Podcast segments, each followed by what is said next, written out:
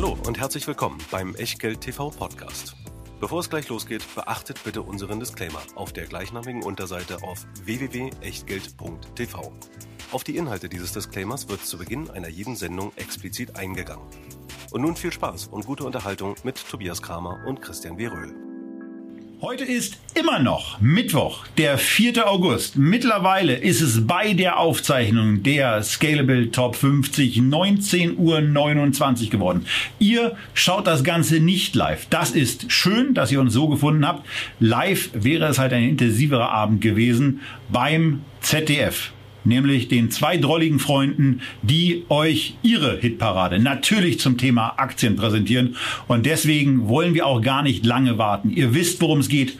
Heute sind die Plätze 30 bis 11 der Scalable Top 50 dran. Und da muss es natürlich losgehen mit dem Disclaimer. Und äh, dieser wird euch wie immer vorgetragen vom aus Berlin im Moment immigrierten König von Mallorca, Christian Viröl. Hallo aus der Sommerfrische. Ja, natürlich, er darf nicht fehlen. Also der König von Mallorca, aber genauso wenig unser Disclaimer, denn alles, was wir hier machen, ist keine Anlageberatung, keine Rechtsberatung, keine Steuerberatung, keine Aufforderung zum Kauf oder Verkauf von Wertpapieren. Wir tun hier Meinungen kund. Heute zu den 50 Top-Sparplan-Aktien vom Scalable Broker und was ihr aus diesen Meinungen macht oder eben nicht, das ist ganz allein euer Ding und damit auch euer Risiko. Risiko. Wir können dafür keinerlei Haftung übernehmen, genauso wenig wie eine Gewähr für Richtigkeit, Vollständigkeit und Aktualität der Unterlagen, die ihr natürlich auch zu dieser Sendung findet in der Echtgeld TV Lounge www.echtgeld.tv. Kostenlos anmelden und dann nicht nur die Dokus zu allen Sendungen als PDF bekommen, sondern auch die Einladungen zum Livestream und zu den Q&As, die es ab September wieder nach den Live-Sendungen geben wird. Und ebenfalls dabei natürlich der Scalable Broker, unser Sponsor mit den zwei Depottypen. Entweder ganz flexibel der Free Broker, jede Order für ein Euro oder ihr entscheidet euch für den Prime Broker, das Modell, das wir auch für die Echtgeld TV Depots genommen haben. Das Abo 2,99 im Monat zahlen im 12 Monats Abo und dann unbegrenzt handeln, vor allem aber investieren und das ist das Thema der heutigen Sendung. Besparen. 1500 ETFs habt ihr zur Auswahl über Getex, über 4000 einzelne Aktien, dazu 300.000 Derivate verschiedener Emittenten plus die Möglichkeit gegen Zusatzkosten auch noch auf der elektronischen Handelsplattform Xetra zu agieren. Und vor allen Dingen habt ihr die Möglichkeit, Aktien zu besparen, ohne großartige Zusatzkosten. Und damit geht das Geld, was ihr zurücklegt, auch tatsächlich dorthin, wo es arbeiten kann, nämlich zu den Unternehmen, zu den Aktien. Tobias, die Unternehmen von 50 bis 31 hatten wir in der ersten Folge. Das heißt, wir sind in unserer Hitparade jetzt bei 30. Tja, und da ist ein Dauerbrenner, ein Allstar sozusagen. Genau, es geht los auf Platz 30 mit der guten und mittlerweile dann eben doch schon einigermaßen alten SAP. Marktkapitalisierung aktuell in US-Dollar gerechnet 166 Milliarden. Ihr seht am Enterprise Value, dass da eine Net-Debt-Position mittlerweile drauf ist von 10 Milliarden. Ähm, das ist im, ja, im, im älteren Technologiebereich nicht was total Ungewöhnliches. Was vielleicht mal bei den Spalten, die wir euch hier immer so anzeigen, auch eine Erwähnung wert ist. Dieses Prof 10 Years bedeutet profitable. Und das sagt nichts anderes aus, als dass diese Unternehmen, wo eine 10 steht, in den letzten 10 Jahren jedes Jahr profitabel gearbeitet haben. Und ähm, da ist eine SAP eben mit der höchsten Punktzahl, nämlich mit 10 Gewinnjahren mit dabei. Äh, für ein Technologieunternehmen aus dem Softwarebereich sehr, sehr moderate Bewertung. Man muss jetzt allerdings auch dazu sagen, dass es in den letzten ein, zwei Jahren ja, zwei, zweieinhalb, drei Jahren sind es eigentlich eher, äh, so ein paar, äh, nennen wir es mal, Unruhesituationen im Vorstand gab, die mittlerweile äh, geklärt zu sein scheinen. Äh, der Vorstand war letztens auch mal in einem relativ lockeren Plausch bei Herrn Westermeier zu Gast. Ist einer der wenigen Podcasts, die ich dann, weil, sie, weil er mir ein bisschen zu langweilig war, äh, dann mal beendet habe. Ähm, nichtsdestotrotz, wir sind hier in einer Situation. Das Unternehmen ist bei einem KGV von 24 in einer Ist-Situation und bei einem nach vorne gerichteten KGV von 19,8 für seine Verhältnisse sehr, sehr günstig bewertet. Ich kann jeden Anleger verstehen, der diese Aktie als Technologiekomponente im, in seinem Aktiensparplan hat.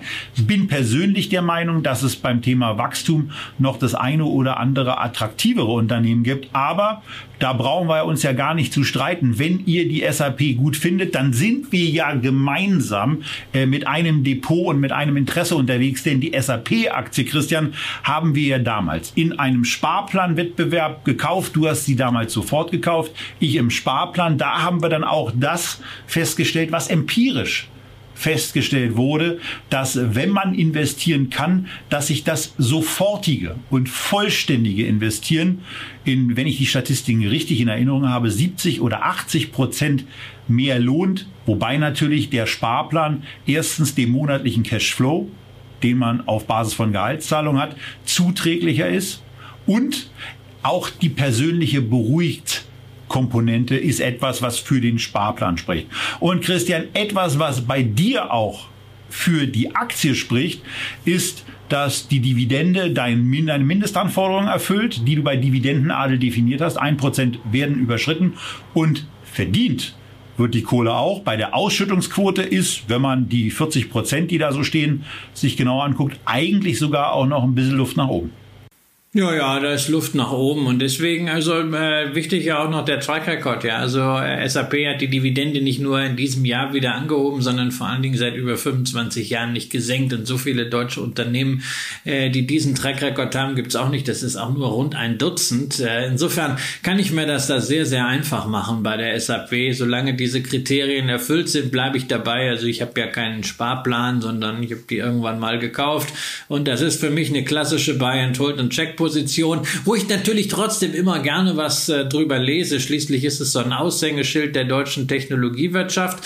Wir hatten ja schon gesprochen über Salesforce. Die haben damals äh, von Anfang an in der Cloud im Internet angefangen. SAP ist ja schon ein bisschen älter. Äh, da gab es noch gar kein Internet. Äh, die haben diese Transformation der Softwarewelt relativ spät auch erst in Angriff genommen, sind jetzt mittendrin, ähm, müssen jetzt auf Abo Abo-Modelle umswitchen, was nicht ganz einfach ist, was jetzt auch dazu führt, äh, dass die Ergebnisse gerade mal rückläufig sind. Äh, aber ähm, sie haben natürlich eine ganz nette äh, Möglichkeit, das aufzufangen, denn SAP ist äh, sehr frühzeitig äh, auch als Risikokapitalgeber äh, in Erscheinung getreten, hat einen Venture Capital Arm und dieser Venture Capital Arm hat im vergangenen Quartal 900 Millionen Euro zum Ergebnis beigetragen. Wenn man sich äh, ausrechnet, dass das Gesamtergebnis 1,45 Milliarden war, ist das schon eine richtig ordentliche Nummer. Also man hat da zumindest ordentlich investiert äh, in diejenigen, die vielleicht die Software der nächsten Generation machen. Insofern kann man sich da auch den einen oder anderen Rumpler leisten,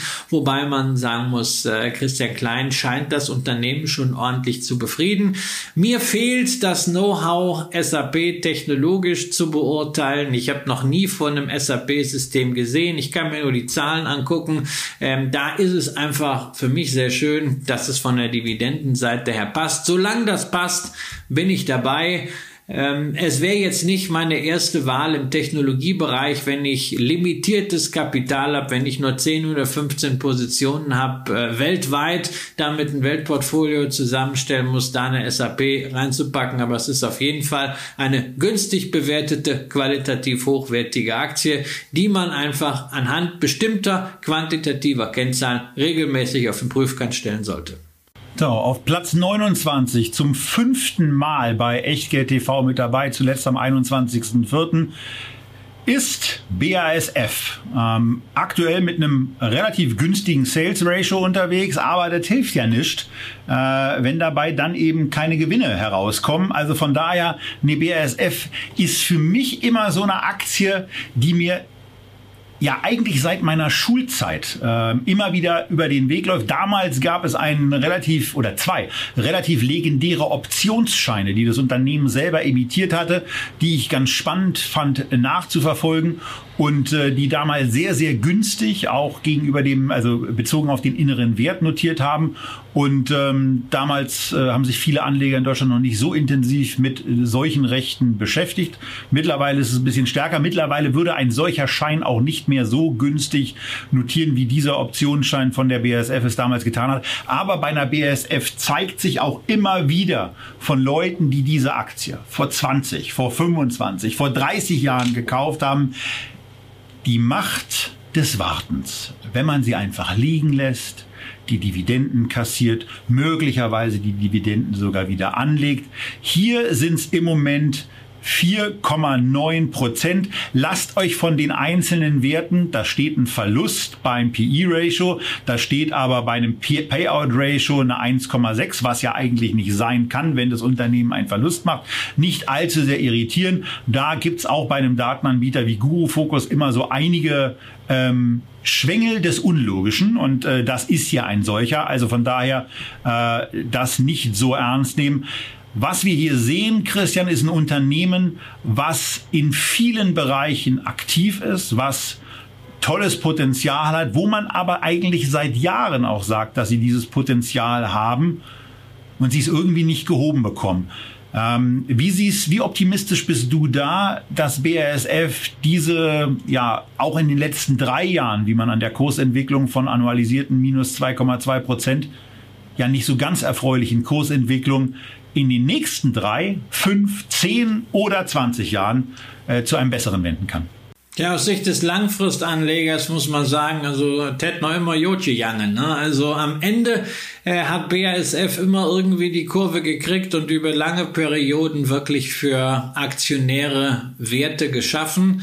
Man muss da halt wirklich Durststrecken durchhalten. Es kommt nicht von ungefähr, dass ich äh, in meinem Buch Cool bleiben und Dividenden kassieren als eines der ersten Beispiele äh, dafür, was auch die Dividende ausmacht, äh, BASF nehme, weil das natürlich hier ein ganz, ganz wichtiger Punkt ist. Wir haben hier aktuell eine Dividendenrendite von 5%, aber BASF hatte immer eine hohe äh, Dividende. Nur, man muss halt sagen, es wäre jetzt an der Zeit, äh, dass diese Dividende, die zuletzt also in immer kleineren Schritten äh, gesteigert wurde, dieses Jahr auf dem Vorjahresniveau gehalten wurde, wofür man den gesamten Free Cashflow aufwenden musste, ähm, dass diese Dividende mal wieder wieder besser verdient wird. Ähm, die jüngsten Zahlen geben da ein bisschen Anlass zur Hoffnung, weil man schon sehr stark davon profitiert, dass der Ölpreis nach oben gegangen ist. BASF macht zwar sehr viel, ist der größte Chemikalienkonzern der Welt, aber ist schon überproportional abhängig äh, von der Öl- und Gaswirtschaft, insbesondere durch die Beteiligung Wintershall, die man seit Jahren irgendwie mal irgendwo unterbringen möchte, an die Börse bringen will, aber es klappt alles nicht. Aber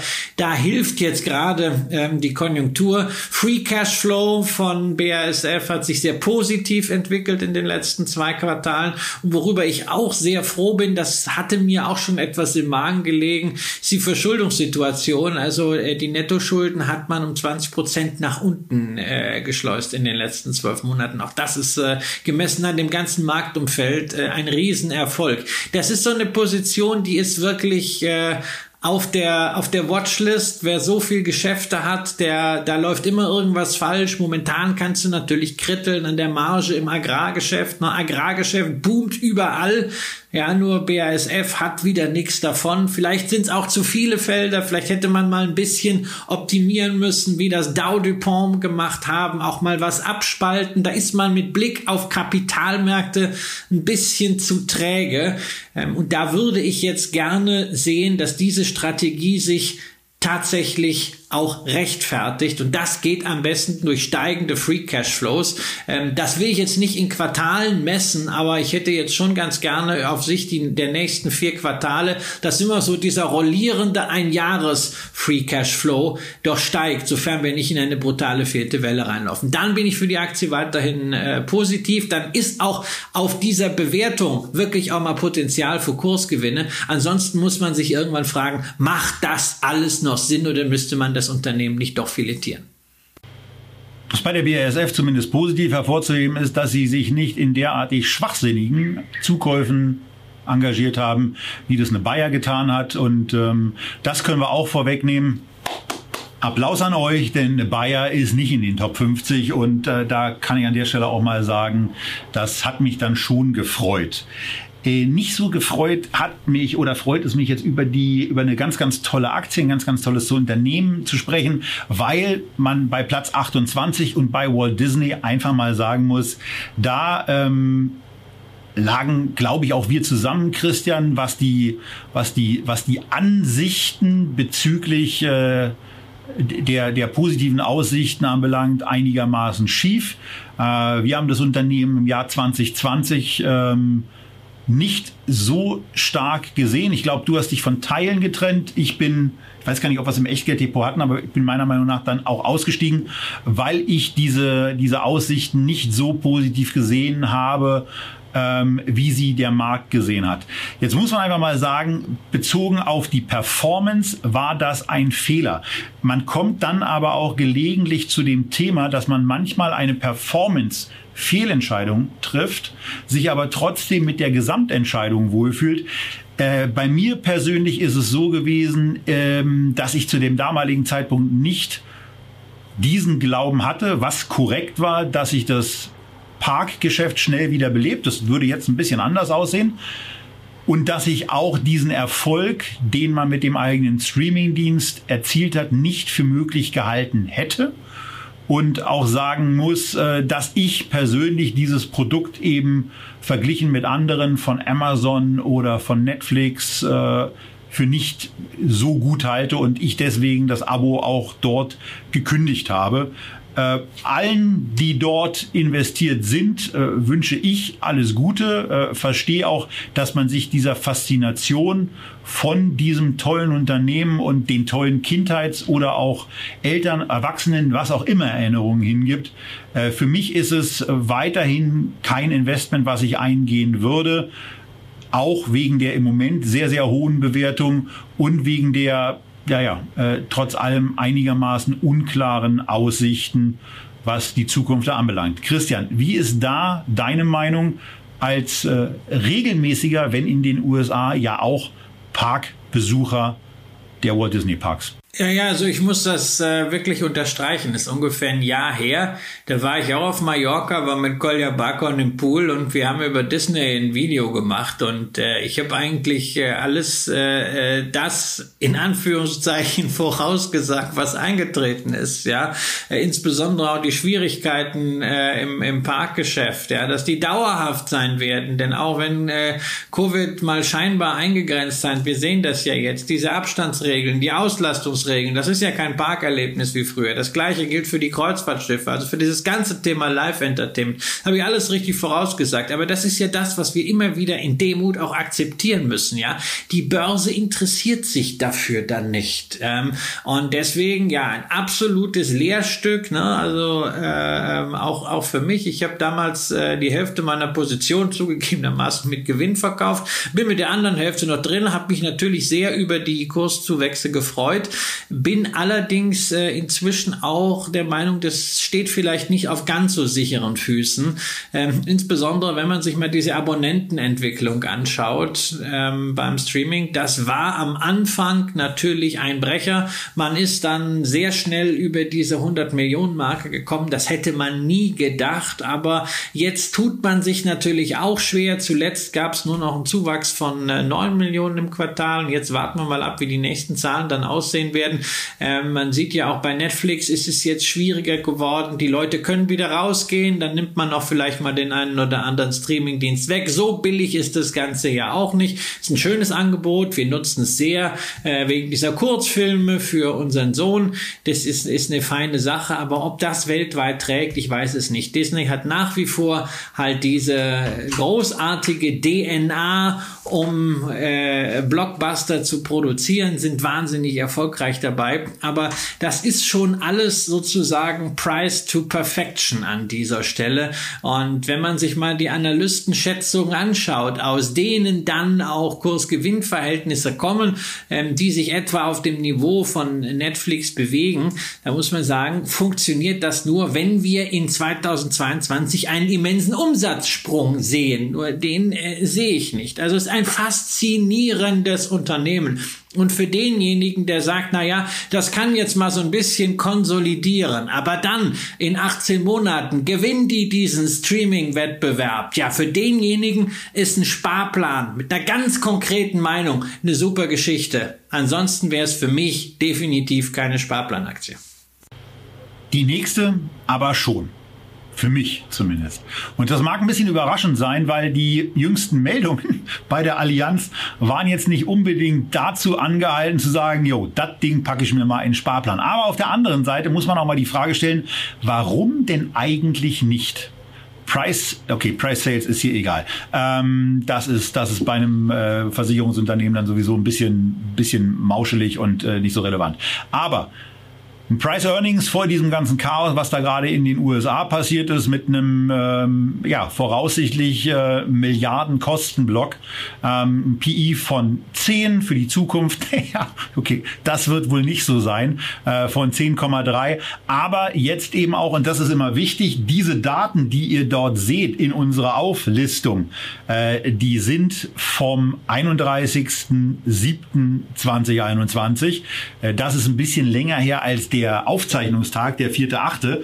Und ähm, das war äh, im Grunde genommen genau zwischen, äh, wir laden mal die Daten runter und fangen an, diese Tabelle zu erstellen. Und ähm, man stellte bei der Allianz fest, dass man da ein kleines 3, 4, 5 Milliarden Problem hat, was in irgendeiner Form finanziell zu beseitigen ist. Und äh, Christian, das kam einigermaßen unerwartet.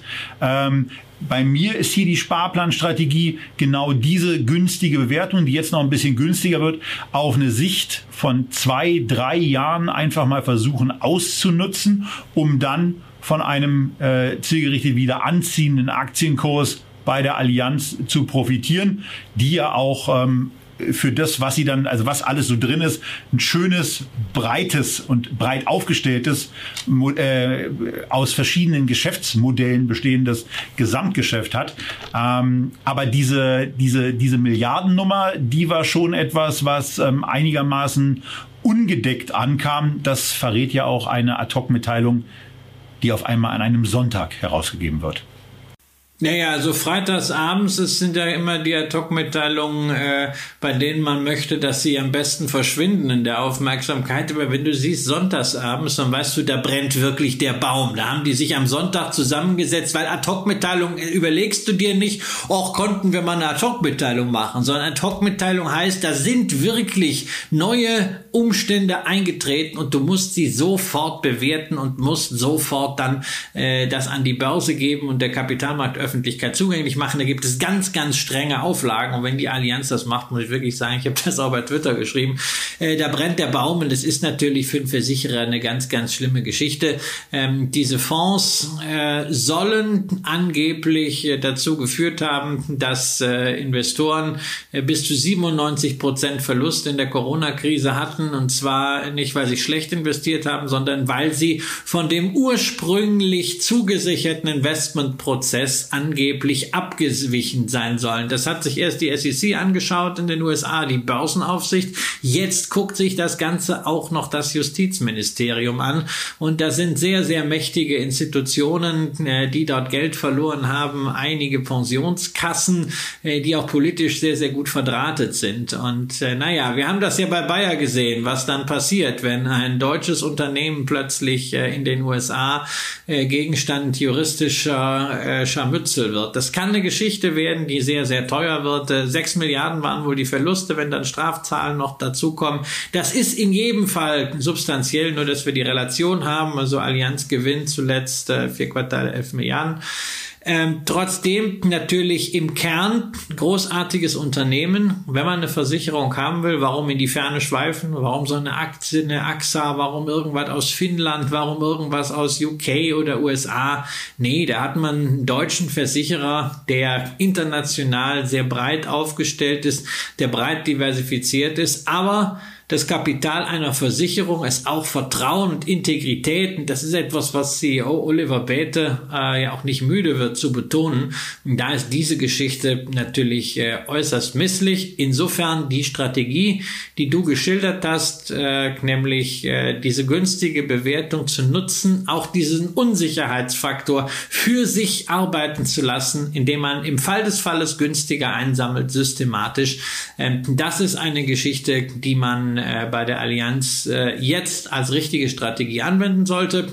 Wichtig dabei ist immer die Überprüfung, am besten quartalsweise, wenn auch die Zahlen kommen, der sogenannten Solvabilitätsquote. Was das ist, erklären wir euch demnächst nochmal in einem Versicherungsspecial. Das ist äh, aber diese Kennzahl, die die Finanzlage der Allianz angibt, weil genau daran auch die Dividendenpolitik der Allianz gekoppelt ist. Und wenn die Dividendenpolitik sich ändern würde, weil die Solvabilitätsquote unter das Limit rutscht, äh, dann stünde die Allianz insgesamt als Aktie vom Anlagehintergrund vor einer Neubewertung. Dann müsste man sich das nochmal generell anders anschauen. Das würden auch viele Investoren machen.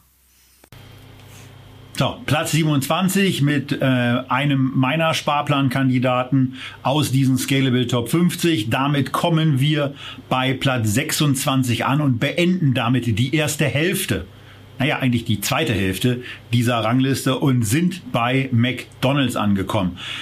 Eine der Aktien, wo ich auch, ähnlich wie bei BASF im Übrigen, bedauere, dass ich sie nicht schon seit 10, 20 oder 30 Jahren im Depot habe. Sicherlich eine der großartigsten Geschichten, die man überhaupt nur lesen oder auch in einem sehr, sehr schönen Film mit Michael Keaton sehen kann, wo das Thema der Erfindung, durch die McDonalds-Brüder sehr, sehr gut nacherzählt wird und wie Ray Kroc äh, dann sich A des Unternehmens, B des Namens und C auch dem gesamten ähm, der Gesamtstrategie bemächtigt hat, die er klar auch mit erfunden hat. Trotzdem hat er nach den Eindrücken, die in dem Film entstehen, die beiden Gründer relativ böse abgezockt, weil er sich an ein mündlich gegebenes Versprechen nicht gehalten hat. Auch da muss man natürlich zu seiner Ehrenrettung sagen, mündliche Versprechen haben ja die Angewohnheit, nicht sauber dokumentiert zu sein. Also von daher wissen wir in letzter Konsequenz nicht, ob dieses wirklich stattgefunden hat. Was wir hier sehen, ist aber naja, ein, ein Restaurantunternehmen oder ein Immobilienunternehmen, das weiß man ja immer nicht so ganz genau, was mit einem KGV von im Moment 26 gehandelt wird. Beim Forward PI von 28,3 wird deutlich, dass da der Gewinn möglicherweise mal auch wieder zurückgeht. Wenn das der Kurs doch nur auch mal tun würde, denn der notiert einigermaßen kräftig auch über der 200-Tage-Linie und denkt da im Moment eigentlich gar nicht so richtig dran, irgendwie mal nachzugeben. Äh, auch da kann ich jeden Anleger verstehen, der dieses tolle Unternehmen und diese tolle Geschichte die jetzt nicht unbedingt unter Gesundheitsaspekten ganz vorbildlich ist, aber zumindest ist es eine tolle unternehmerische Geschichte, in seinem Depot regelmäßig einladen möchte, der da einen Sparplan hat. Für mich wäre es ähm, auch aufgrund von Bewertungen und äh, der Attraktivität von anderen Unternehmen äh, hierbei nichts. Aber Christian, äh, du hast dir das Unternehmen auch nochmal für diese Sendung angeguckt und jetzt bin ich schon ganz gespannt, was da jetzt noch kommt. Nö, habe ich gar nicht mehr für diese Sendung das angeguckt, sondern ich bin ja äh, zufriedener McDonalds-Aktionär. Äh, ich gehe nicht mehr so häufig äh, zu McDonalds äh, wie früher. Du wirst dich vielleicht noch erinnern, vor zehn Jahren, das ist jetzt ja meine Frau und ich, wir haben dieses Jahr zehnjährigen Hochzeitstag. Vor zehn Jahren damals unser Hochzeitsprediger hat das erwähnt, hatten meine Frau und ich das Ritual, jeden Sonntag äh, zu McDonalds zu gehen und dort nachmittags zu speisen. Am liebsten so ein komplettes Menü, das große Big Rösti oder Big Tasty Bacon ne? und äh, die dicken Pommes und eine fette Coke dazu. Machen wir natürlich alles nicht mehr. Ich will ja noch hier in den Sessel passen, ich brauche ja noch mal eine Bikini-Figur. Ähm, aber mit der Aktie bin ich natürlich nach wie vor sehr, sehr zufrieden. Insbesondere, weil McDonald's ja häufig als Tanker bezeichnet wird, der sehr lange braucht, um irgendetwas zu adaptieren. Aber in der Corona-Krise haben wir gesehen, dass dieser Tanker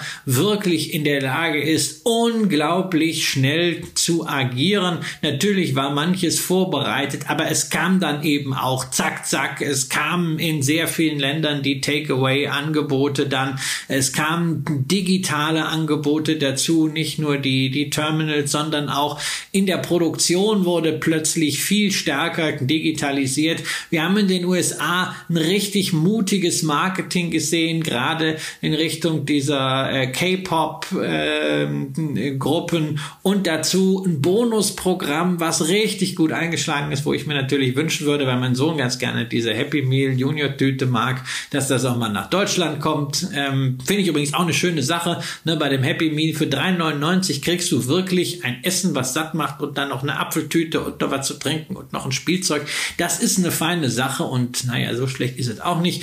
Ähm, dazu stimmt auch äh, das Zahlenwerk äh, meiner Ansicht nach jetzt durchaus zur, zur Marktposition, zur Bewertung. Ich bin mit dieser Aktie sehr, sehr zufrieden. Ähm, wer sie im Sparplan hat, ja mein Gott, äh, ist ein, man kann das einerseits als Position für Ernährung und Restaurants sehen. Man kann es auch einfach nehmen, weil es ein sehr gutes Unternehmen, auch Dividendenaristokrat ist. Das Einzige, was man natürlich immer sagen kann, Wachstum, wer noch stärkeres, expansiveres Wachstum haben will und wer dann in dieser Branche sein will, der müsste sich, haben wir auch mehrfach besprochen, eine Domino's Pizza reinlegen. Auch diese Aktie strebt nach oben. Aktien, die immer steigen. Da in der Sendung waren sie auch dabei. Äh, werden sie höchstwahrscheinlich auch im nächsten Jahr wieder dabei sein. Aber McDonald's ist natürlich die Basis für denjenigen, der bei einem so guten Investment auch noch immer was zurückhaben möchte in Form von Dividende. So, jetzt rutschen wir mal schnell weiter, verweisen bei Platz 25 auf die Sendung am 26.05., wo wir die BlackRock zum dritten Mal besprochen hatten. Da könnt ihr euch angucken, dass wir eine ganze Menge von dem Unternehmen halten. Man muss hier auch nochmal hervorheben, ähm, 24,4 ist im Moment das KGV, fällt in diesem Jahr prognostisch auch unter 23 und äh, BlackRock ist einfach eine Maschine und äh, wenn der eine oder andere von euch in die von BlackRock ja auch in Deutschland äh, als Marktführer angebotenen ETFs regelmäßig investiert, dann ist das sicherlich auch eine Aktie, die man sich mal angucken kann. Effizienzzugewinne erscheinen hier trotz der sehr, sehr hohen Nettomarge, die das Unternehmen hat, auch für die Zukunft noch möglich. Also von daher ist hier eigentlich vieles dafür vorbereitet, dass man als Anleger auch in den nächsten Jahren an diesem Unternehmen Spaß hat. Und natürlich sage ich das nicht deswegen, weil die bei unserem äh, Brokerage-Partner Scalable Capital investiert sind, sondern einfach deswegen, weil es eine tolle Geschichte ist, auch eine Geschichte der Gründer, die da richtig was aufgebaut haben und äh, mit einer sehr, sehr stringenten Strategie äh, ja, zum größten Vermögensverwalter der Welt geworden sind. Und wo wir gerade beim größten Vermögensverwalter in irgendeiner Form sind, gibt es dann eben auch jemand, der der erfolgreichste Geldanleger, zumindest der letzten 50 Jahre, immer noch ist und als solcher auch bezeichnet werden darf, während bei mir draußen gerade irgendwie äh, sich einige Weltuntergangsszenarien aufzutun scheinen.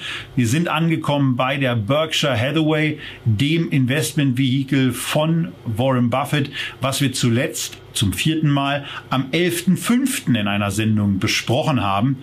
Ähm, das PE-Ratio von 6,4, was das günstigste hier bei allen 50 vorgestellten Aktien ist, nehmt ihr dabei bitte auch nicht so unbedingt ernst, weil diese Gewinne sind auch immer den Kapitalmarkt und den Kapitalwertveränderungen zuzuordnen, die Berkshire sehr, sehr zeitnah dann eben auch bei den Gewinnen äh, mit einbuchen muss. Also von daher ist das nicht so richtig maßgeblich, sondern man sollte sich einfach da auf die Mitteilungen konzentrieren, wie laufen die Kerngeschäfte. Und man sollte natürlich, Christian, wie du es auch regelmäßig tust, den einmal im Jahr erscheinenden Brief von Warren Buffett lesen, denn äh, das ist quasi ja der Börsenbrief äh, von einem der erfahrensten Anleger der Welt, von einem der erfolgreichsten Anleger der Welt.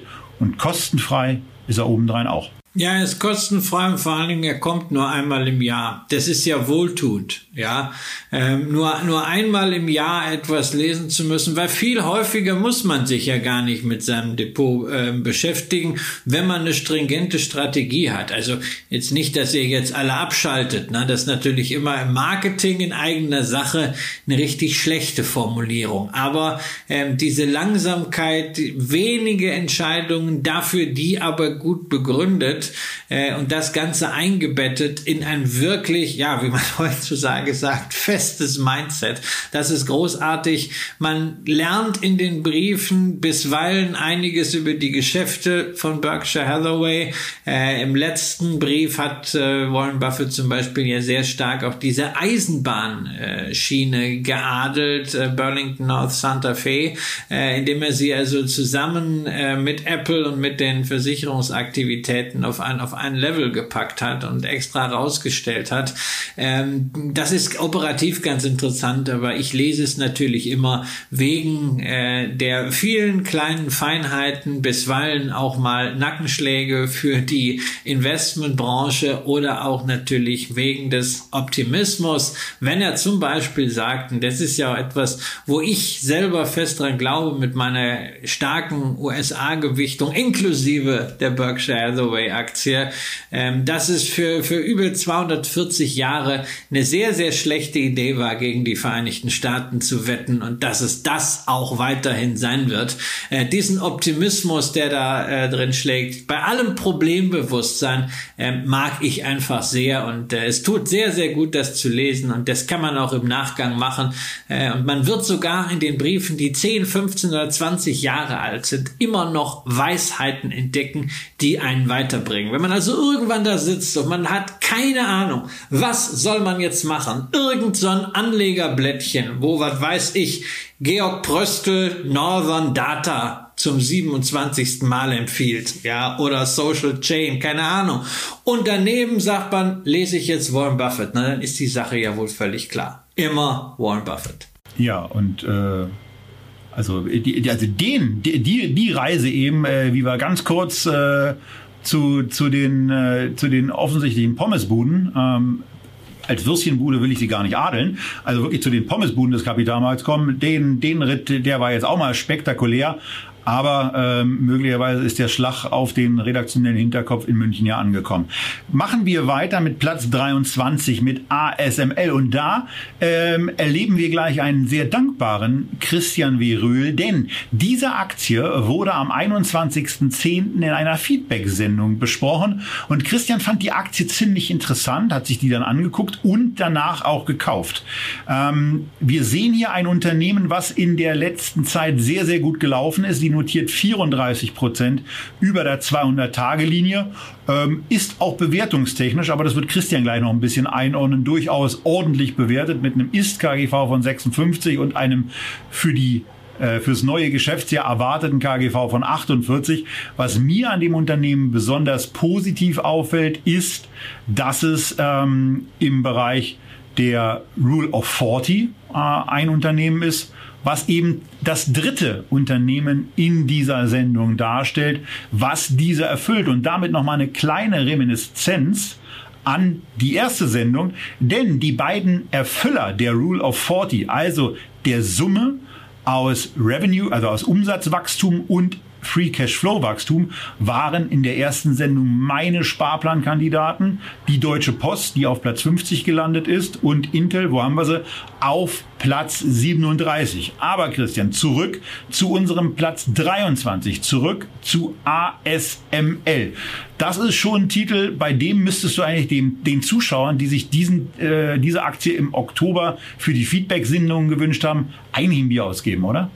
Ja, ja, muss ich schon. Also äh, kann auch ein bisschen mehr sein, weil ähm, ich habe, ich, also ich, ist ja nicht so, dass ich nicht vorher wusste, was ASML macht, aber ich habe diese Feedback-Sendung äh, dann wirklich zum Anlass genommen, glaube ich, fünf, sechs Stunden mal was äh, darüber zu lesen, was ich nicht mit jeder Aktie mache, die wir in der Feedback-Sendung haben. Äh, also so viel äh, Zeit investiert dann immer ich, aber äh, ich fand es halt, äh, je mehr ich gelesen habe, umso interessanter. Äh, ein, ein wirklich großartiges Unternehmen, was ja ähm, einen Ansatz verfolgt, den ich auch äh, sehr, sehr mag, äh, sozusagen äh, die, die Siebe und die Hacken und die Spaten. Ja, wir erleben einen Goldrausch in der Chipindustrie und ja, natürlich, momentan sind Nvidia und AMD äh, diejenigen, äh, die den letzten heißen Scheiß haben, aber wir haben ja schon über Intel auch gesprochen. Die wollen natürlich auch ran und äh, die bauen natürlich auch an ihren Fabriken weiter. Taiwan Semiconductor Manufacturing als Fertiger wird auf jeden Fall richtig Geld in die Hand nehmen, um äh, neue Kapazitäten aufzubauen. Andere bauen auch Kapazitäten auf. Wer am Ende damit das meiste Geld verdient, das wissen wir nicht. So ähnlich wie damals beim Goldrausch. Aber beim Goldrausch haben diejenigen, die das Equipment verkauft haben, richtig gut verdient. Und genau das ist die Rolle ja von ASML. Äh, sie verkaufen nämlich äh, diese Lithographen, Maschinen, die so groß sind, dass sie teilweise äh, zerlegt nicht mal in einen Jumbojet äh, passen, sondern in zwei Teile auf zwei Jumbojets äh, verteilt werden müssen.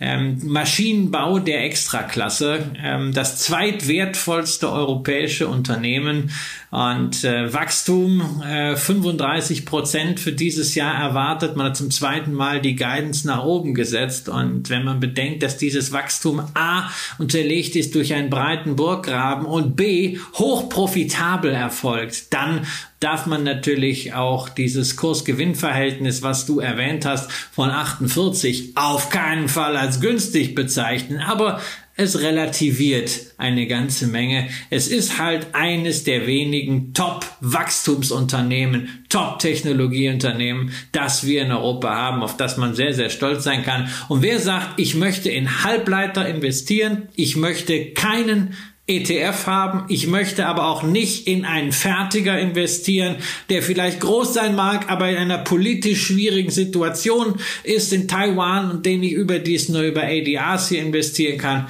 Naja, der hat doch mit ASML ein großartiges Unternehmen. Wo wir gerade von großartigen Unternehmen sprechen, da bin ich heute noch froh, dass ich mir seinerzeit mal die eBay-Aktie gekauft habe, weil ich auf eine Unterteilung gesetzt habe und den eBay-Rest dann auch relativ schnell verkauft habe.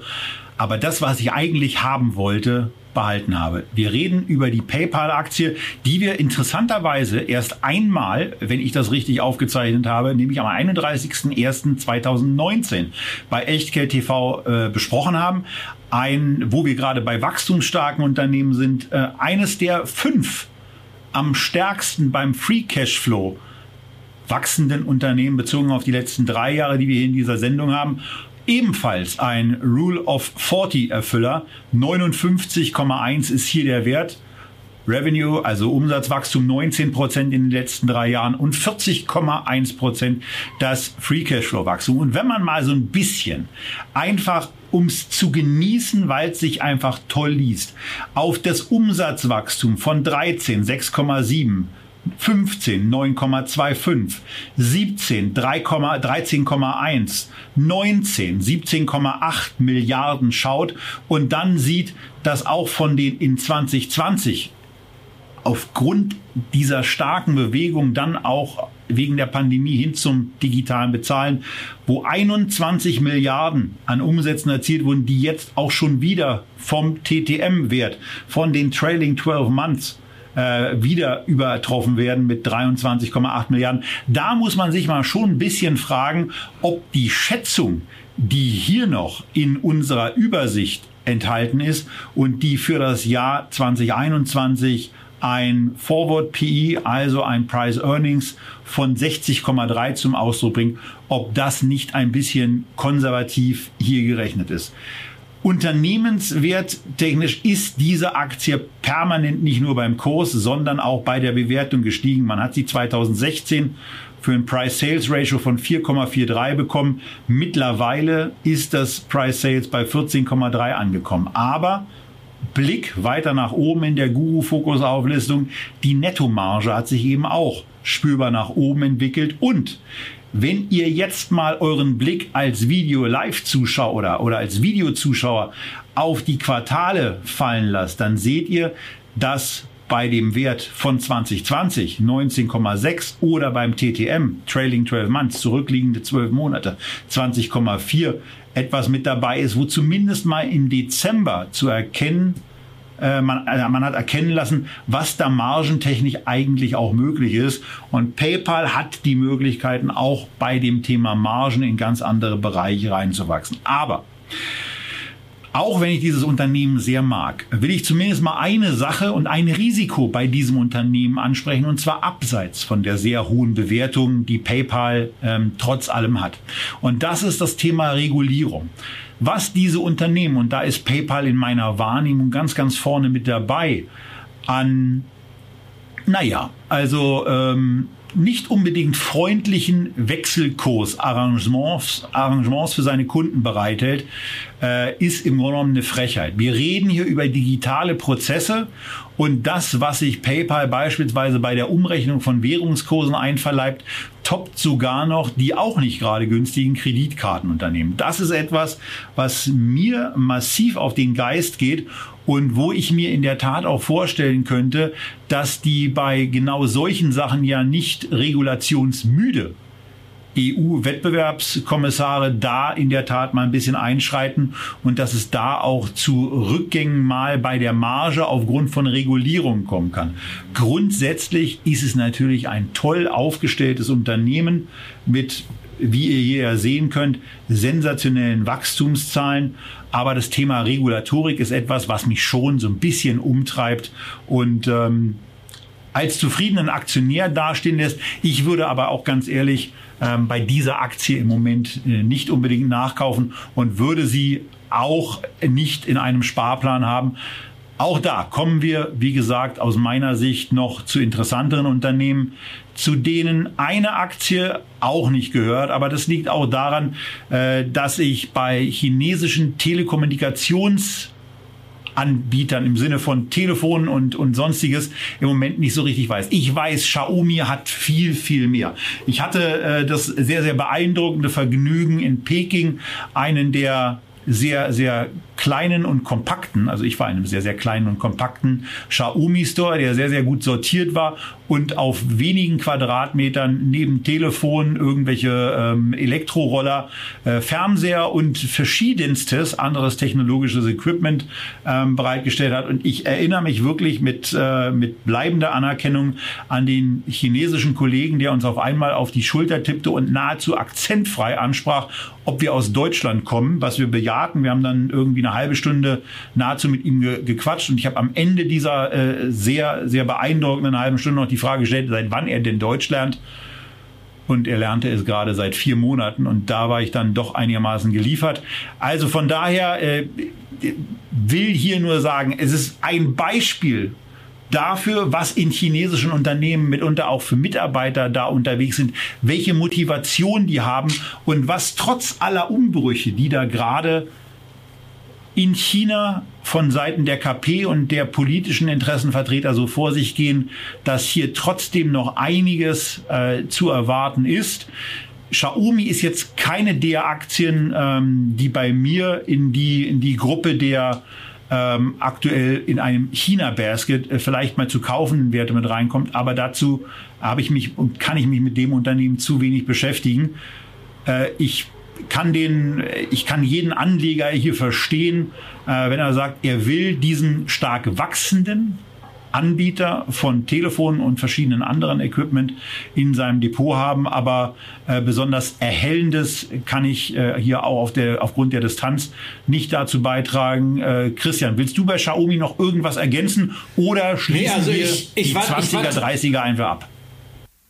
Ich war total verwundert, äh, dass Xiaomi mittlerweile in Europa Marktführer ist bei den äh, Smartphones mit einem Marktanteil von 25 Prozent. Ich war auch verwundert, dass sie sich anschicken, global höchstwahrscheinlich dieses Jahr auch Samsung äh, zu überholen damit auch Weltmarktführer äh, zu werden. Aber also ich muss sagen, ich weiß nicht, warum ich chinesische Einzelwerte abseits von einem einzigen Unternehmen, äh, über das wir später noch sprechen, äh, kaufen soll. Das ist überhaupt nicht mein äh, Circle of Competence und ich glaube, da ist man sehr, sehr gut bedient, sich einen schönen Basket zusammenzustellen. Da haben wir verschiedentlich über Indizes gesprochen.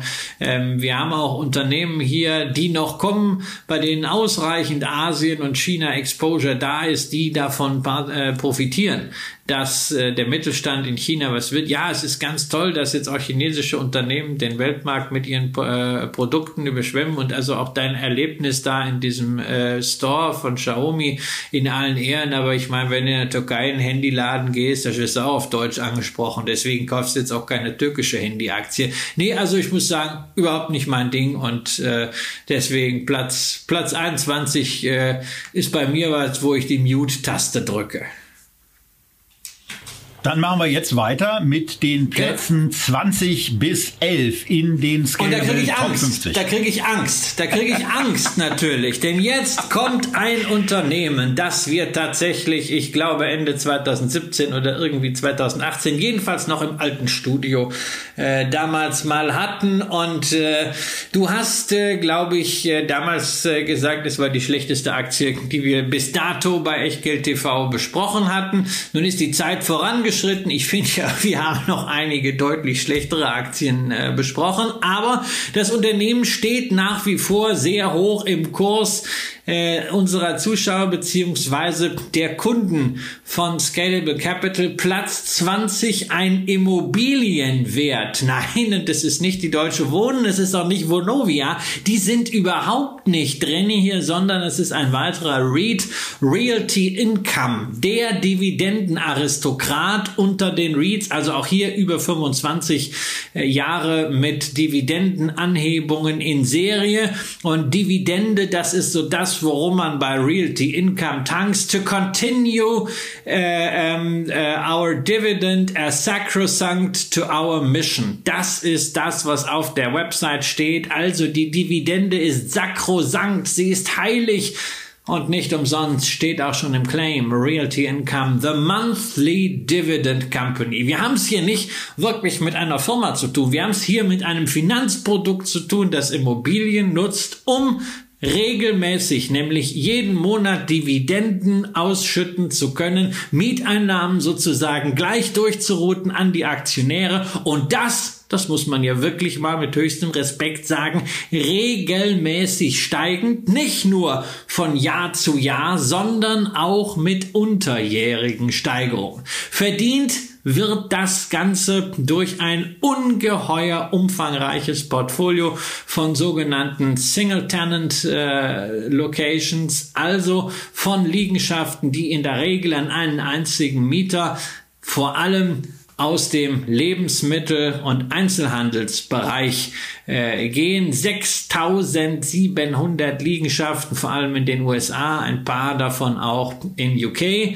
Defensive Struktur der Mieter, da ist man sehr, sehr stolz drauf. 80 Prozent stuft man als defensiv ein. Das ist also zum Beispiel dann so ein 7-Eleven, letztendlich so eine Art besserer Kiosk. Das ist ein Walgreens, also so ein Mittelding zwischen Apotheke und äh, Drogerie für euch als Echtgeld-Zuschauer besser bekannt. Die Konkurrenz, die haben wir mehrfach besprochen. CVS, auch die ein großer Mieter von Realty Income. Dollar General, also ein Billigshop oder FedEx, das sind große Mieter, also durchaus stabil. Deswegen hat man es also auch geschafft, in Zeiten von Corona immerhin bei Ergebnis zwei Prozent nochmal zu wachsen. Man hatte natürlich ein paar Ausfälle, konnte die aber insgesamt ganz gut kompensieren. Ja, man hat also in diesen äh, ähm, Läden, in diesen Properties das, was man nah bei sich braucht. Ja, ich denke beim Begriff Nahversorgung natürlich immer an die Deutsche Consum Read. Ich denke auch an die Defama, wo ich maßgeblicher engagiert bin. Seit dieser Woche darf man auch drüber sprechen, weil die Defama hat äh, jetzt endlich die Marktkapitalisierung von 100 Millionen Euro geknackt und äh, damit auch die Echtgeldkriterien.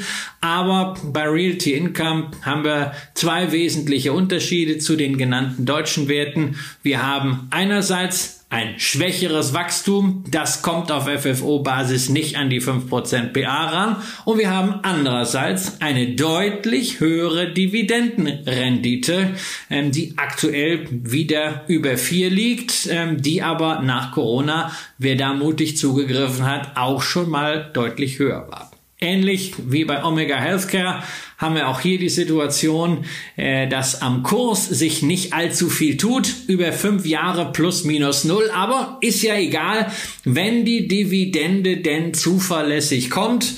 Und bislang war es der Fall. Die Bilanz sieht so aus, als wenn das weitergehen könnte. Einen Unsicherheitsfaktor sollte man kennen und das ist nämlich das äh, Varied äh, ähm, die Varied-Entscheidung. Varied ist ein großes Unternehmen, das ähnliche Liegenschaften besitzt wie ähm, Realty Income, ebenfalls börsennotiert, ebenfalls ein REIT ähm, rund 3000. Die will man jetzt übernehmen, wohlgemerkt gegen Aktien. Man nimmt also kein Geld in die Hand.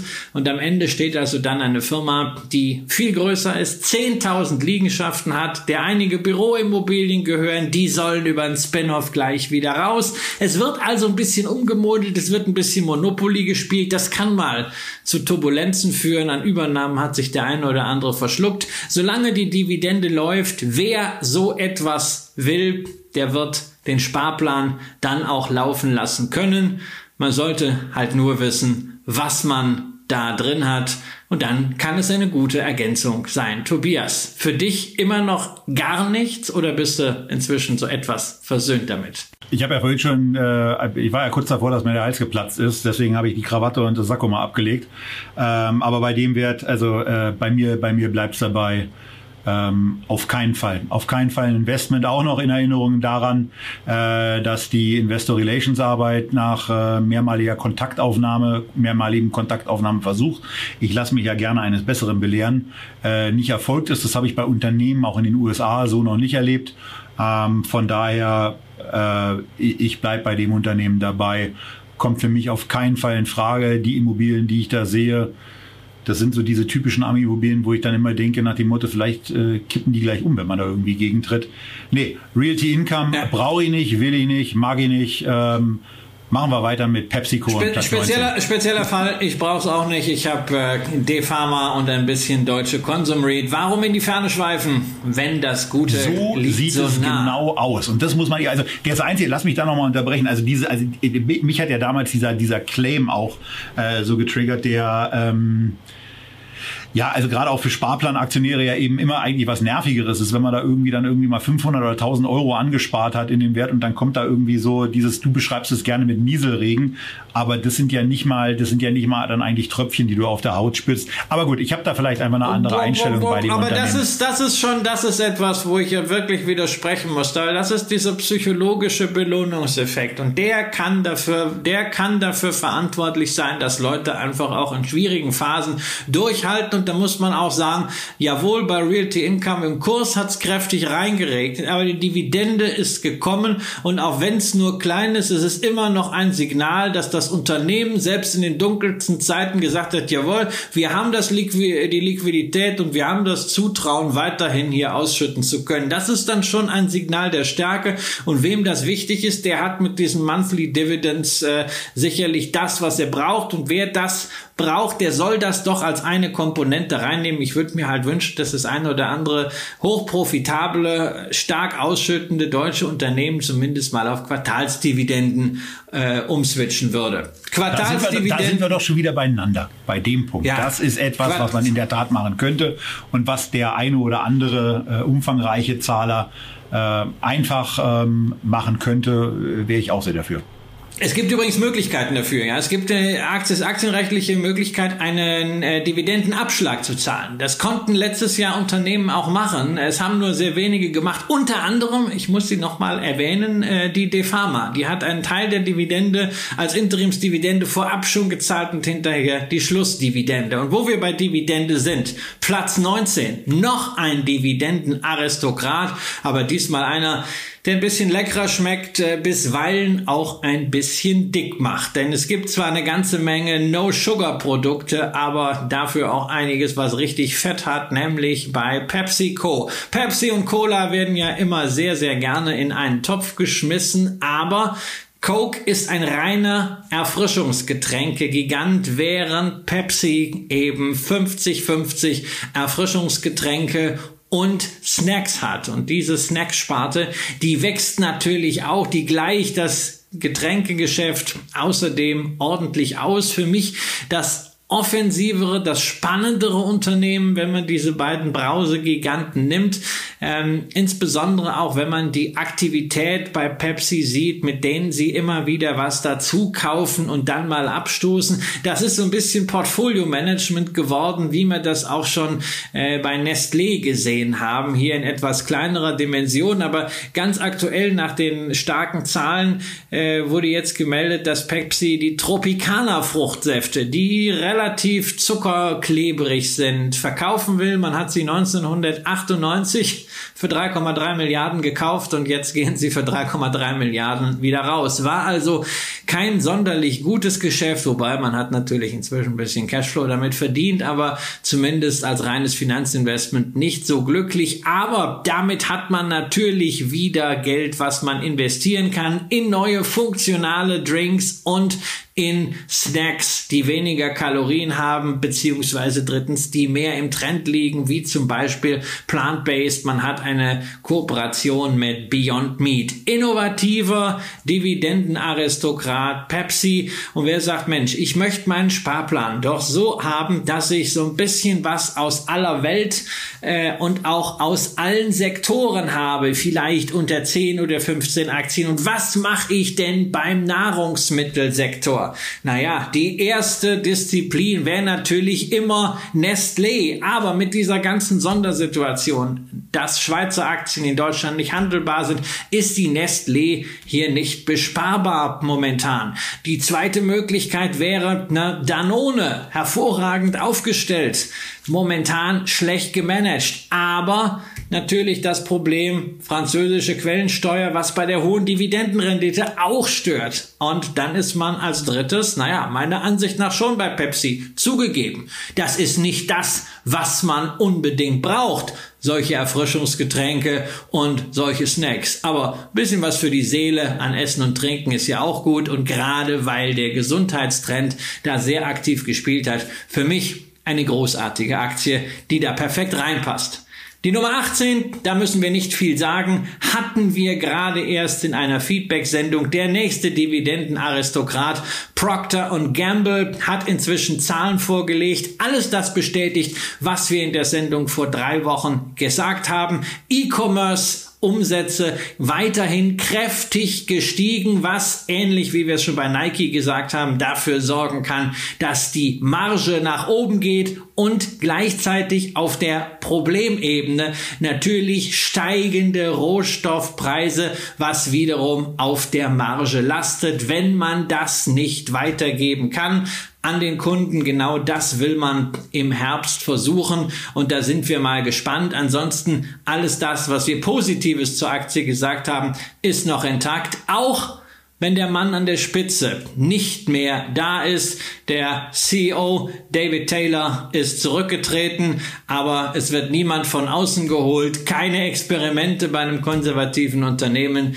wie Procter Gamble. Äh, man nimmt jemanden, der sein ganzes Berufsleben schon bei dem Unternehmen verbracht hat, der COO war zuletzt, dann CFO war, also die Finanzen ähm, äh, koordiniert hat. Jan Möller ist jetzt der neue CEO, das heißt, man wird da auch Kontinuität haben. Und Kontinuität, naja, die hat man bei Nummer 17 auf jeden Fall, denn da haben wir es tatsächlich mal mit einem Familienunternehmen zu tun, über das wir hier oft genug gesprochen haben, das in meinem Depot eine der Top 3 Positionen ist das einem der reichsten, zeitweise dem reichsten Mann der Welt mehrheitlich gehört. Wir sind bei LVMH, wir sind bei Bernard Arnault, der bereits jetzt dabei ist, die Führung des Unternehmens zwar nicht aus der Hand zu geben, aber sukzessive an die nächste Generation zu übertragen, zu gewöhnen und der dabei davon profitiert, dass das Geschäft so stark läuft wie nie zuvor. Natürlich gemessen am zweiten Quartal 2020 sieht jedes Geschäft super aus. Ja, du hast überall dieses riesen V, gigantische Zuwächse, was ich bei LVMH, dem weltweit führenden Luxuskonglomerat, einfach großartig fand, dass man im Quartalsbericht gleich schon in der Meldung. Den Vergleich zur Vorpandemiezeit zu 2019 drin hatte, nicht ohne Grund, weil da erkennt man eben, welche Sparten schon wie gut laufen. 38 Prozent Zuwachs an Umsatz in der Fashion-Sparte, wo auch die Marke Louis Vuitton drin ist, gegenüber 2019. Das ist wirklich zum Niederknien und zeigt natürlich diese besondere Qualität des Unternehmens, wobei ich natürlich beim Kursgewinnverhältnis von 32 nicht umhin kommen kann, den Kollegen Kramer anzuschauen, der wahrscheinlich jetzt schon wieder einen dicken Hals hat, weil es so, so, so teuer ist. Nee, da habe ich keinen dicken Hals. Also das ist bei, bei dem Unternehmen ja anders, weil ähm, hierbei, bei, gerade bei LVMH zeigt es sich eben auch mal, dass das Thema Sparplan was total Schönes ist, dass es aber auch mal was ganz Gutes sein kann, eine Einmalentscheidung zu treffen. Und ähm, äh, es stimmt ja, hat der Christian nicht unrecht, dass ich sehr, sehr oft sage, dass ein Unternehmen zu teuer ist, aber wir hatten eben auch eine nachschaubare Sendung Ende 2018, wo auch vor meinem äh, persönlichen Betrachtungshintergrund der Preis der LVMH aktie bei etwa 250 Euro lag und eben auch aus meiner Blickrichtung mit einem KGV, was dann später natürlich erst final feststand, von 20,5 notiert hat, wo ich dann auch gesagt habe, ja, das wäre jetzt ein Moment, wenn man in diesen Titel rein will, ihn da jetzt zu nehmen, ähm, weil mir das, was Christian immer über diese französische Quellensteuer so alles sagt, äh, immer im Ohr schwang, habe ich mich damals dagegen entschieden, weil ich mir dachte, ich habe ein paar äh, interessante Dividendenwerte aus Deutschland. Aber man muss natürlich sagen, wer dem dem gemeinsam vorgetragenen äh, ist jetzt kaufenswert, äh, würdig damals gefolgt ist, der liegt jetzt eben nicht nur wie am Jahresende 2020 100 Prozent vorne, sondern der klopft bei einem Kurs von jetzt offenbar 600 fucking 93 Euro ähm, äh, bei den 700 und 750 an und das ist dann eben eine Verdreifachung. Für mich ist es in der Tat so, dass mir dieses Unternehmen an der Stelle zu teuer ist. Ich bin da nicht bereit, äh, derartige Knappheitspreise zu zahlen. Ähm, bin dann immer interessiert, ob Christian das im Moment anders sieht, denn äh, das ist ja nun auch nicht so. Er geht ja nun auch nicht bei jedem Preis in irgendeiner Form mit. Ähm, aber für mich ist es im Moment einfach weiterhin so. Es gibt tolle Unternehmen, die ein ähnliches KGV haben, äh, 35 können wir uns ja vielleicht mal merken, 35er KGV, wir kommen da noch zu einigen, ähm, und die ich für kaufenswerter halte. Und ähm, das werden wir dann spätestens in der Top Ten Sendung im Übrigen sehen, wo ähm, einige von den Sparplan-Favoriten dabei sind, die wir beide favorisieren. Insgesamt werden da, das ist schon mal eine kleine Ankündigung, ähm, vier Unternehmen dabei sein, die wir beide in unserem Sparplan packen würden was übrigens auch die Gesamtanzahl der Unternehmen darstellt, die wir gemeinsam in unseren Sparplan packen würden. Und insgesamt nennen wir beide aus den Top Ten, die dann eben irgendwann noch kommen, ähm, sechs Unternehmen, die wir, einer von uns beiden zumindest, in den Sparplan aufnehmen würden. Eine LVMH wäre bei mir nicht dabei und jetzt spoiler ich auch mal, weil das sagt ja auch, wobei die Position bei dir ist auch so groß, ähm, da muss man dann nicht in Kleckerbeträgen nachkaufen Bei dir ist sie auch nicht im Sparplan, aber der, der Finger zeigt da eben. Der signalisiert mir schon, das hat nicht so sehr was äh, mit deiner Positionierung zu tun. Schieß los. Nee, nee, das hat was eher damit zu tun, dass ich ja bei Louis Vuitton einen ganz besonderen, bei LVMH einen ganz besonderen Sparplan habe, schon seit Jahren, nämlich immer dann, wenn ich ein Produkt dieses Unternehmens kaufe, äh, spare ich was da rein. Dann muss ich nicht noch, äh, kaufe ich halt auch die Aktie und dann muss ich nicht äh, nebenbei irgendwie noch das in so eine Sparplangeschichte rein haben. Außerdem habe ich meine Top 3 in dem Sparplanvorschlag generell äh, rausgelassen. Aber ähm, insofern war die Frage, ob ich auf dem Niveau kaufe und ich muss sagen, ja, ja, das Glück ist, dass diese Sendung erst ausgestrahlt wird nach meinem Hochzeitstag und äh, meine Frau hat äh, ihren Verlobungsring von Tiffany, hat ihren, äh, wir haben unsere Trauringe von Tiffany, ist wirklich, äh, ja, sie hat auch zum, äh, kriegt auch zum zehnjährigen Hochzeitstag was von Tiffany und Tiffany ist ja inzwischen nicht mehr selbstständig, sondern gehört ja zu LVMH und deswegen, also ich habe das gekauft einen Tag bevor wir nach Mallorca gefahren sind. Ich werde um den Hochzeitstag rum dann äh, nochmal eine Position LVMH äh, ein bisschen aufstocken, wie das, äh, wie das bei mir Tradition ist. Ansonsten muss ich sagen, Knappheitspreise gibt es keine, äh, keinen Grund für, weil so knapp sind die Aktien nicht. Das wäre mir nicht die Situation ähm, wie bei Hermes beispielsweise, wo letztendlich in Relation zur Größe kaum Stücke auf dem Markt sind. Wir reden hier bei Louis Vuitton, äh, Moët Hennessy immerhin über das wertvollste Börsenunternehmen äh, Europas und da ist, da ist genug da. Es ist aber natürlich Fantasie drin und die Fantasie hängt auch äh, mit Antiphonies. Äh, der Bereich Juwelen und Schmuck und Uhren, das ist bei LVMH etwas, was sicherlich nicht auf dem Niveau ist wie die anderen Bereiche. Äh, da müssen sie ran und äh, wenn man es schafft, Tiffany's, äh, wo es eine ganze Menge Baustellen gibt, ähm, wieder zu altem Glanz auch kommerziell zu führen, wenn man es weiterhin schafft, die Marktzugänge, die man durch Tiffany's in den USA, wo man auch ein bisschen schwächer war, äh, zuletzt ähm, für die anderen Marken zu nutzen, dann ist auch da nochmal ein Turbo drin. Und drittens, äh, ich habe das eben bei Xiaomi schon mal angemerkt, äh, haben wir natürlich äh, Louis Vuitton als eines der Unternehmen, die wirklich auch vom Aufstieg von Mittelschichten in Asien sehr, sehr stark profitieren. Herr Röhl, äh, ich muss ein bisschen auf die Uhr klopfen jetzt noch, langsam. Insofern ist da noch äh, genügend Fleisch am Knochen. Aber äh, Louis Vuitton, also für das wertvollste Unternehmen Europas, müssen wir uns ein bisschen Zeit nehmen. Die sparen wir dann wieder ein, wenn es darum geht, das alles zu bezahlen. Nämlich auf Platz 16 Visa. Die Freiheit nehme ich mir. Die Kreditkartenfirma, ähm, die irgendwie so ein bisschen, ja, bisweilen äh, angestaubt wirkt. Das ist ein ganz langweiliges Geschäftsmodell. Ich würde sagen, sozusagen die erste Plattform-Company. Die haben die Basis für ihre Plattform, die Kreditkartenfirmen, irgendwann in den 60er und 70er Jahren gelegt. Und heute reden wir immer über Fintech. Wir haben schon über PayPal gesprochen, über irgendwelche coolen Banken. Und am Ende stehen da doch dann immer irgendwelche Abwickler. Und ganz häufig hat man eine Karte drin von Visa oder von Mastercard. Merkwürdig, Mastercard kommt in den Top 50 überhaupt nicht vor. Visa immerhin auf Platz 16 hier.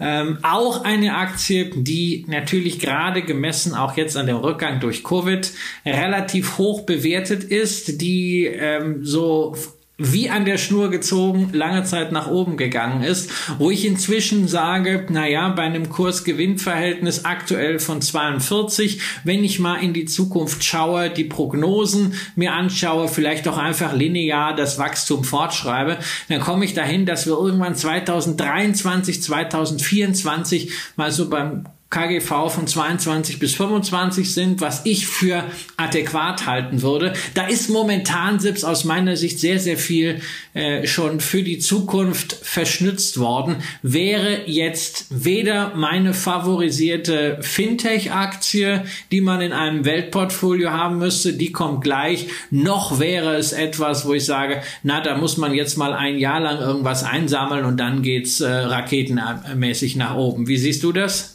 Äh, ich mach mal, ich mach mal den Charlie Manga und sage, I have nothing more to add. Naja, Charlie Munger ist natürlich ein großartiges Schlüsselwort für unseren Platz 15. Denn wir schauen war noch mal. Schlecht, oder? Ja, der war großartig. Wir schauen noch mal äh, nach China. Wir schauen auf die Position, die Charlie Munger richtig aufgestockt hat. Ja, eine Position, bei der mir eigentlich gar nicht so viel einfällt, weil, wie gesagt, ne, chinesische Aktien nicht mein Ding. Wir haben sie im Echtgelddepot seit einiger Zeit schon. Die Alibaba. Sie hat wechselhafte Zeiten mitgemacht. Sie ist eine Zeit lang sehr, sehr gut gelaufen. Aktuell, nachdem Jack Ma ja sozusagen der Erste war, der den Zorn der KP zu spüren bekommen hat im Kontext des Ant Financial IPOs, ein Drittel unter Hoch. Zahlen waren eher ein bisschen enttäuschend. Ähnlich wie bei Amazon waren vielleicht einfach die Erwartungen zu hoch. Man darf aber nicht vergessen, es wird nach wie vor sehr, sehr viel Cash generiert, weswegen das Aktienrückkaufprogramm jetzt nochmal aufgestockt wird von 10 auf 15 Milliarden Dollar und Kurs-Gewinn-Verhältnis von 20. Tja, der eine Value-Jünger, Charlie Munger, ist schon schwach geworden. Was ist mit dem anderen Value-Jünger, Tobias Kramer? Ja, also viel, vielen Dank für diese liebreizende Anmoderation. Äh, ich, ich traue mich noch nicht und bewundere ähm, äh, jeden, der, der in diesem Sparplan drin ist und bin, ich schaue da auch ein bisschen mit Neid hin. Ich habe mir heute in der Tat für die Sendung überlegt, ob ich ähm, in der Tat die Alibaba, die Baidu und die Tencent, die kommt ja noch, das können wir jetzt auch ein bisschen vorwegnehmen, äh, ob ich die vielleicht einfach mal im Packen, äh, im Packen nehme und einfach mal einlade, in der Tat auf Basis dieser äh, ja doch günstigen Bewertung und und auf Basis der Tatsache, dass die Alibaba bei 81 Prozent auf der, von der 200-Tage-Linie notiert, also 20, 19 Prozent unter der 200-Tage-Linie. Eine Baidu notiert 80, äh, bei 20, auch 20 Prozent unter der 200-Tage-Linie und eine Tencent notierte am 31.07., das muss man ja jetzt auch noch sagen, da, da ist ja auch noch was dazwischen gekommen in der, äh, in der, in der Zeit, notiert nur bei 77 Prozent. Wir kommen zu Tencent das ist ein kleiner Cliffhanger dann für die Leute, die nicht die wahrscheinlich dann in das legendäre übergehende Live-Format mit dabei waren, in der nächsten Sendung von Echtgeld TV, wenn es um die Top 10 geht. Aber bei den Top 10 sind wir ja noch ein Stück weg, denn wir sind ja in Anführungsstrichen erst bei Alibaba, die äh, das mal da zum Abschluss äh, in der Tat günstig ist. Mal gucken, ob ich am, am Ende dieser Live-Sendung dann doch noch schwach geworden bin nach der Besprechung von Tencent. Aber wir sind jetzt, äh, Christian, bei einem Unternehmen, Unternehmen, äh, das wir auch erst kürzlich besprochen haben. Wir springen erstmal, denn eigentlich hätten wir die 14. Aber die 14 die kommt später, denn die 14 ist in der Tat ein Doppler. Äh, und den haben wir erst in der Spitzengruppe. Da gibt es nämlich ein Unternehmen, das gleich zwei Aktiengattungen hat und das damit auf Platz 3 kommt. Insofern sparen wir uns Platz 14, gehen gleich auf Platz 13, die Unglückszahl. Aber so unglücklich ist das nicht. Die Zahlen von Facebook waren großartig. Ähm, allerdings hat äh, Facebook gleich mal eine kleine Warnung, denn der eine oder andere wird es festgestellt haben, wenn man mit dem iPhone die eine oder andere Seite aufruft. Äh, es gibt halt jetzt Beschränkungen, was das App-Tracking angeht und das könnte dazu führen, dass eventuell, so sagt Facebook, das Wachstum im Advertising so in dieser Form nicht mehr zu halten ist. Ähm, wer ein bisschen verfolgt, was Facebook so bisweilen an kritischen Meldungen rauslässt, der weiß, da wird auch gerne mal übertrieben. Vieles von dem, was man da so als Warnungen rausgibt, ist am Ende dann doch halb so wild. Das muss man abwarten. Ansonsten ist Facebook bislang immer noch irgendetwas eingefallen, wie man die wachsenden Nutzerzahlen in noch mehr Cash umwandeln kann. Das muss man nicht unbedingt sympathisch finden, wie das auch mir geht. Im Falle der Plattform Facebook. Das kann man großartig finden, wie es mir geht im Falle der Plattform Instagram. Nach wie vor die Bewertung sicherlich kein Schnäppchen, aber auch nicht jenseits von Gut und Böse. Sehr ausführlich haben wir das in unserer Funk Batman Sendung gemacht, weshalb wir hier jetzt mal sozusagen die Fast Forward Taste drücken können, so wie früher zu Hit. Lass mich da noch eine Sache bitte ergänzen, denn äh, bei der Funk Batman Sendung, da äh, sind wir in der Tat beide für die Aktie ähm, äh, glaube ich, ganz positiv gewesen. Ich habe sie in meine persönlichen Fang Batman Ja, ja, okay, das kommt ja dann auch mal vor. Ähm, äh, das, damals war sie ja auch noch günstiger. Ne? Das passt ja dann, passt ja bei mir wirklich ins Beuteschema rein. Ähm, und das, äh, da, da, da liegt man dann eben auch ähm, mal richtig, manchmal auch schneller als erwartet. Aber hier, hier ist es eben ein Titel, wo man euch genau diese Sendung, die zwar ein halbes Jahr zurückliegt, trotzdem noch mal ans Herz legen kann. Äh, aber Christian hat es gesagt. Also was da im, äh, was da im Juni 21 berichtet wurde, ein absoluter Kracher. Auch wenn die Marge hier mal ein bisschen zurückgegangen ist, aber einfach mal kurz vor der 30 Milliarden zu stehen, ähm, Apple hin, äh, Ad-Server her, äh, das ist schon extrem beachtlich. Und die Zeit ist ja eigentlich reif für das nächste große Thema, was Facebook seit Jahren auf der Agenda hat, von dem ich in der Tat auch erwartet hätte, dass ich bereits Bundesligaspiele mit dieser Technologie sehen kann, mit Augmented Reality Lösungen, mit vor allen Dingen aber auch Virtual Reality Lösungen ähm, äh, und äh, dann mit äh, so Brillen wie der Oculus Rift. Da muss es jetzt irgendwann mal losgehen und vielleicht kann das ja dann äh, der Kompensationspunkt sein ähm, von den Apple ausgelösten Werberückgängen, die ja noch gar nicht sicher sind, ähm, auf andere Umsatzbereiche umzusteigen.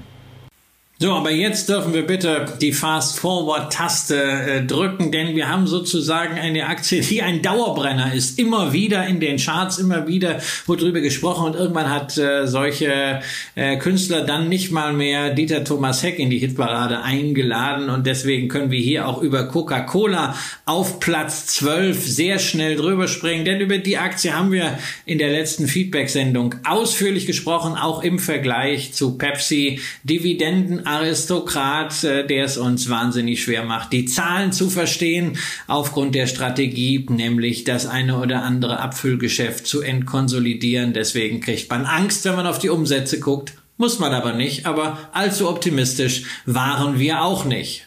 Optimismus ist dagegen ein gutes Stichwort für die Elf Bevor wir dann in die Top 10 hinterhergehen, haben wir nochmal eine ganz großartige Firma, sozusagen, ja, man kann, ja, ein Shootingstar, ein Nachwuchskünstler eigentlich.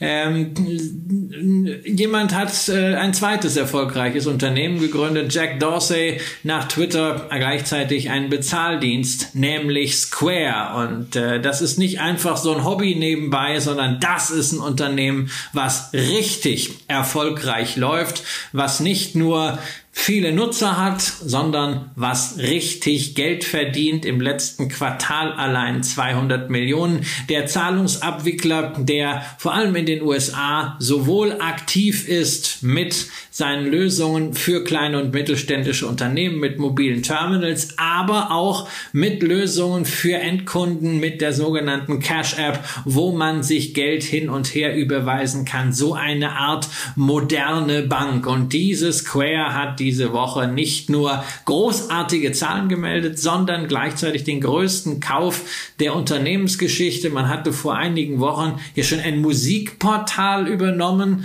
äh, von Rapper Jay-Z, wo man sich erst gefragt hat, hm, Musikportal, passt das wirklich? Kommerzialisierung von Musik, von Künstlern, ist das so wirklich sinnvoll? Aber jetzt bei der jüngsten Akquisition Afterpay da fragt sich keiner mehr, was soll das? 29 Milliarden für ein Unternehmen, was äh, insbesondere in Australien sehr, sehr viele Marktzugänge hat bei Buy Now, Pay Later, also ein bisschen so wie Klarna, ein Zahlungs- und Finanzierungsdienstleister, was 100.000 angeschlossene Händler hat und was damit auch Initialzündung dafür ist, dass man stärker internationalisiert. Für mich ein Unternehmen, das von der aktuellen Bewertung her natürlich sehr, sehr teuer ist, was aber ein sehr, sehr hohes disruptives Potenzial hat für den gesamten Fintech-Bereich, ein Vorreiter und ein Leuchtturm ist und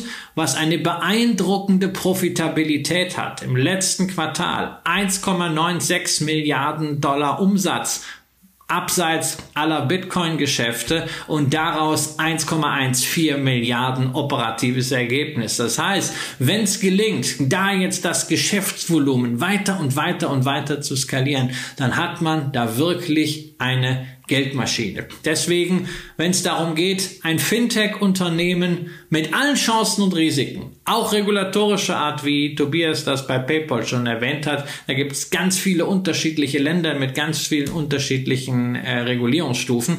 Wenn man ein solches Fintech-Unternehmen dabei haben möchte in seinem Sparplan, wenn man diesen Zukunftsbereich abgedeckt haben will, wäre das meine offensive Choice. Und damit haben wir die zweite Sendung der Scalable Top 50 hinter uns gebracht. Wir sind durch die Plätze 31 bis 11 nicht gerast. Wir haben den Platz 14 übersprungen, weil er nachher noch in den Top 10 kommen wird. Denn, ähm, naja, wer A sagt, kann auch C sagen. Und dazu kommen wir dann in den Top 10. Vielen Dank für die Zeit, die ihr auch dieser Sendung zur Verfügung gestellt habt. Wir hoffen, ihr hattet euren Spaß. Wir freuen uns auf eure Diskussion. Mal mit mir, mal ohne mir. Ähm, wie der Berliner dann sagt, äh, wir sagen euch ansonsten wie üblich, bleibt gesund und wir sehen uns beim nächsten Mal dann zu der Aufzeichnung und zu der aufgezeichneten Version der Top 10 aus den Scalable 50. Bis dahin alles Gute aus Mallorca und aus Berlin. Tschüss.